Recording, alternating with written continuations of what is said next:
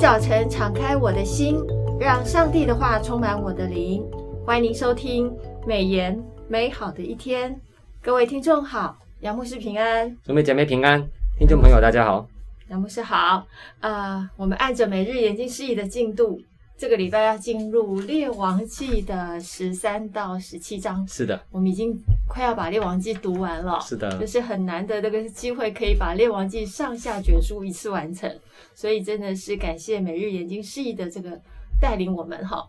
那在过去这一周的时间，啊、呃，我们知道南北国已经可以说是走走向一个即将要崩毁、要灭亡的一个道路，嗯、特别是北国的以色列。从耶户杀死约兰篡位之后，北国的国势虽然有一些作为，但是在亚兰王哈薛便哈达一直不断的在进犯北国，嗯，所以上帝就把以色列人交在亚兰人的手中，那以色列就受到了很沉重的这个欺压，是践踏以色列民就如同河场上的尘沙哦。是。那这是在耶户的儿子约哈斯的时期，亚兰人也给他只留下了好少哦，一个王的兵马这么少，嗯、才五十个马兵，对，然后十辆战车，跟跟之前最好的时候有一千多辆战车，对，差很多，差太多了，还有一万的步兵。嗯、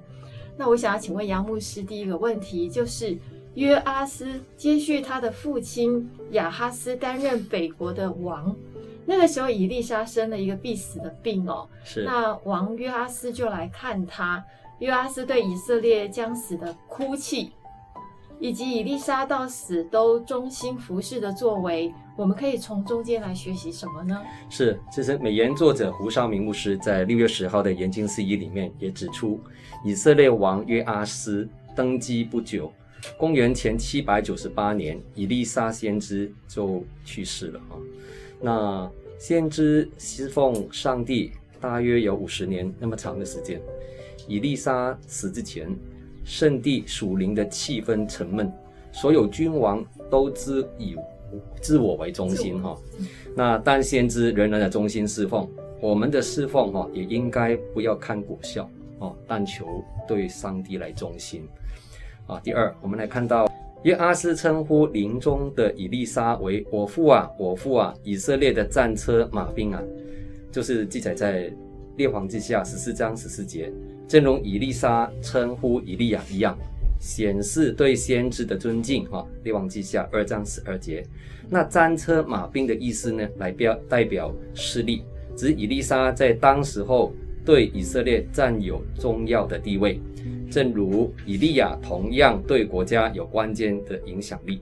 我们也该在教育界、媒体界、政治界、经济界、艺文界等领域，哦，不但要忠心侍奉，也要带出关键的影响力，赢得政府部门、职场的长官对基督徒的尊敬。啊，第三，以利沙死之前吩咐约阿斯王射箭，预示他必在亚佛。灭尽亚兰国，列王记下十三章十七节提到的战绩必如亚哈王，列王之上二十章二十到三十节，以利沙在命令王以剑来打地，王只打了三下就止住了，表明得胜三次便足够。以利沙发怒了，只是他应该击打五六次，必灭绝亚兰。啊，就是在。列王记下十三章十八到十九节记载的，约阿斯王实在小心哈，他的心态是勉强应应付，只是敷衍了事哈。大概是因为他跟亚哈王一样，想与亚兰结盟，共同对抗北方的亚述国啊，就是列王记上二十章三十一到三十四节。结果呢，以利沙告诉他，将来只能打败亚兰人三次，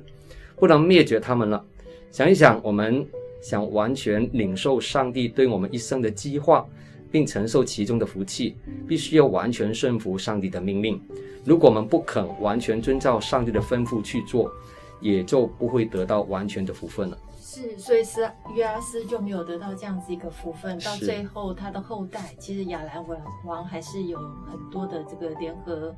呃，不管是其他的民族啊来进犯。是的。好，那我第二个问题想要请问一下杨牧师，就是关于接下来的北国的王哦，就是耶罗波安二世，他接续北王约阿斯的王位之后，在位的时间很长啊，有四十一年，等于是北王里面算是很长的，但是他仍然是行耶和华眼中看为恶的事，他没有离开尼巴的儿子耶罗波安，使以色列人陷在罪里的一切罪。我想请问杨牧师，就是。十四章的二十六到二十七节的经文告诉我们，这样一个王他是有作为的，是，但是他其实是来自上帝的怜悯。那因为耶和华看以色列民甚是艰苦哦。从这个经文里面，我们看到这段历史，上帝要我们学习的是什么呢？是，是非常好的提问哈。那耶罗波安二世是在主前七百八八十二年啊作位的哈。那在这以前，就是主前的七百九十三年开始，他可能与父王约阿斯共同执政了十一年，也计算在他在位的四十一年之内。哈，这个时候的以色列不受亚述跟亚兰的威胁，使他们有一段可以繁荣跟扩张的安全时期。耶罗波安二世与同期的犹大王乌西亚都是能干跟长寿的君王。他们执政期间是以色列自从大卫和所罗门王之后最兴盛的时期。耶罗波安把北疆扩展到哈马口，就是所罗门王时代也用此描述哦，就是他们最北边的边界哦，是蛮宽的。又收复了大马色和哈马。列王记下十四章二十八节提到的这些土地，就是过去亚兰王哈薛夺去。的约旦河东的土地，当然也被收复了。耶罗波安二世是上帝兴起的拯救者，如同诗诗时代哦，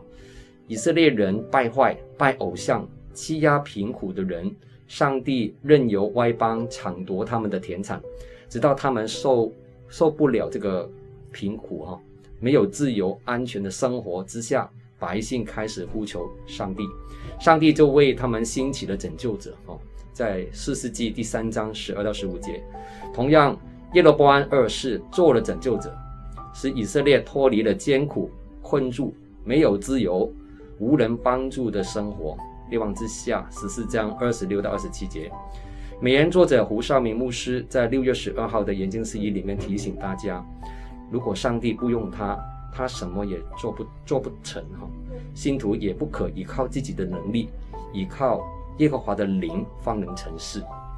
在耶罗波安二世和乌西亚王执政期间，上帝为他们兴起许多先知来帮助他们，是，比如说是荷西阿、阿摩斯、约拿、约拿、弥迦、以赛亚等先知哈，他们在神的灵引导底下，说出一连串的预言。他们继续传讲神普世的大功，也展望神未来的属灵角度。今天的基督徒也应该为台湾跟大陆的执政掌权者啊继续代祷，希望神在他们身边兴起合他心意的基督徒，影响执政掌权者做讨神喜悦的决定。是这个时代很乱，特别需要为这个执政掌权者来打祷告。是的，特别是战争的这段时间。是。谢谢杨牧师这个分享。那第三题的问题呢？我想请问一下，就是北国耶户家族结束王权了之后的最后二十年，其实王位更替的非常非常的快哦。嗯、这段时间也是南国乌西亚王跟约坦王在位的时间，这两个王行耶和华眼中看为正的事。但是到了亚哈斯王，就是我们今天的这个经文的进度啊。嗯就发生了很大的一个转变。是的，请问一下杨牧师，这个王到底做了什么惹动耶和华的怒气呢？嗯，亚哈斯王跟前面两个王真的是很大的不一样哈。他是行耶和华眼中看为恶的事，也效法了外邦人行可憎的事哈。是，比如说在他啊就位之后，就开始造巴利的偶像哈，开始敬拜巴利，并且把自己的儿子焚烧为燔祭哈。列王记下十六章三节。历代之下二十八章二到三节都有记载这段历史哈，他们是献给亚门人的神摩洛哈，那为摩西律法所严禁的利未记二十章第二节提到的，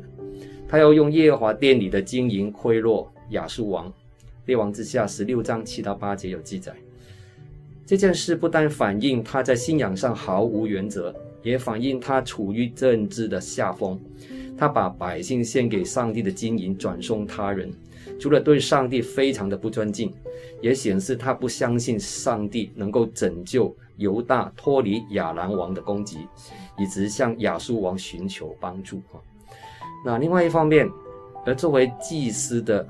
乌乌利亚也多次的失责哈，失职。他没有责备亚哈斯王敬拜偶像，甚至听从亚哈斯王的指示，按照大马士革坛的图样，就是亚述国内啊，他们在庙里面的这些坛啊，建筑了一座仿仿造一样的坛，并容让亚哈斯擅自更改殿内的铜坛、铜海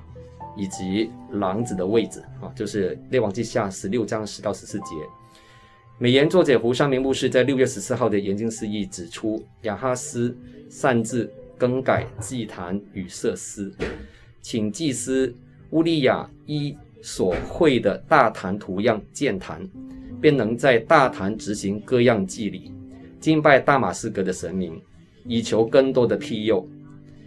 大坛旁的小祭坛则用以求问上帝，因为又不想得罪耶和华。亚哈斯跟乌利亚两个人的表现，应作为我们今日基督徒的见解，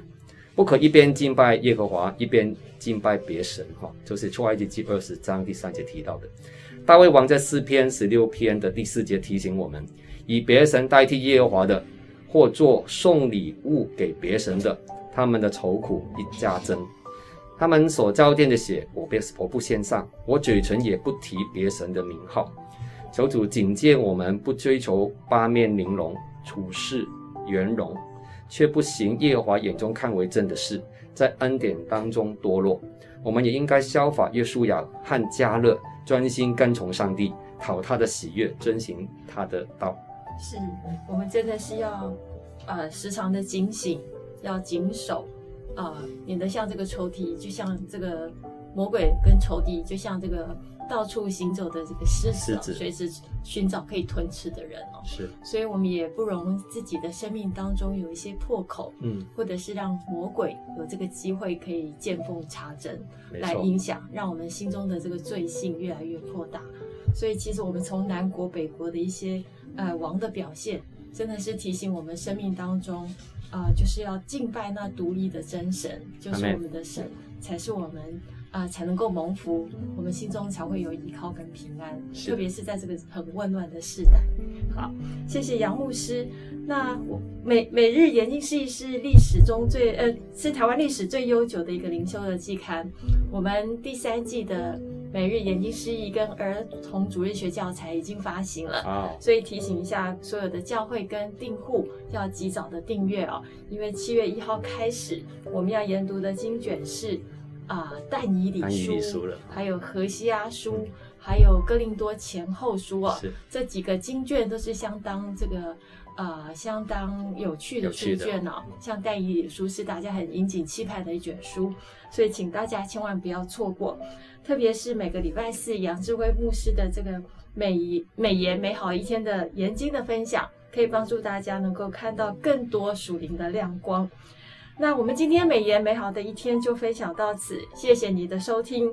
愿上帝的话语丰富充满我们的生活，使大家福杯满意。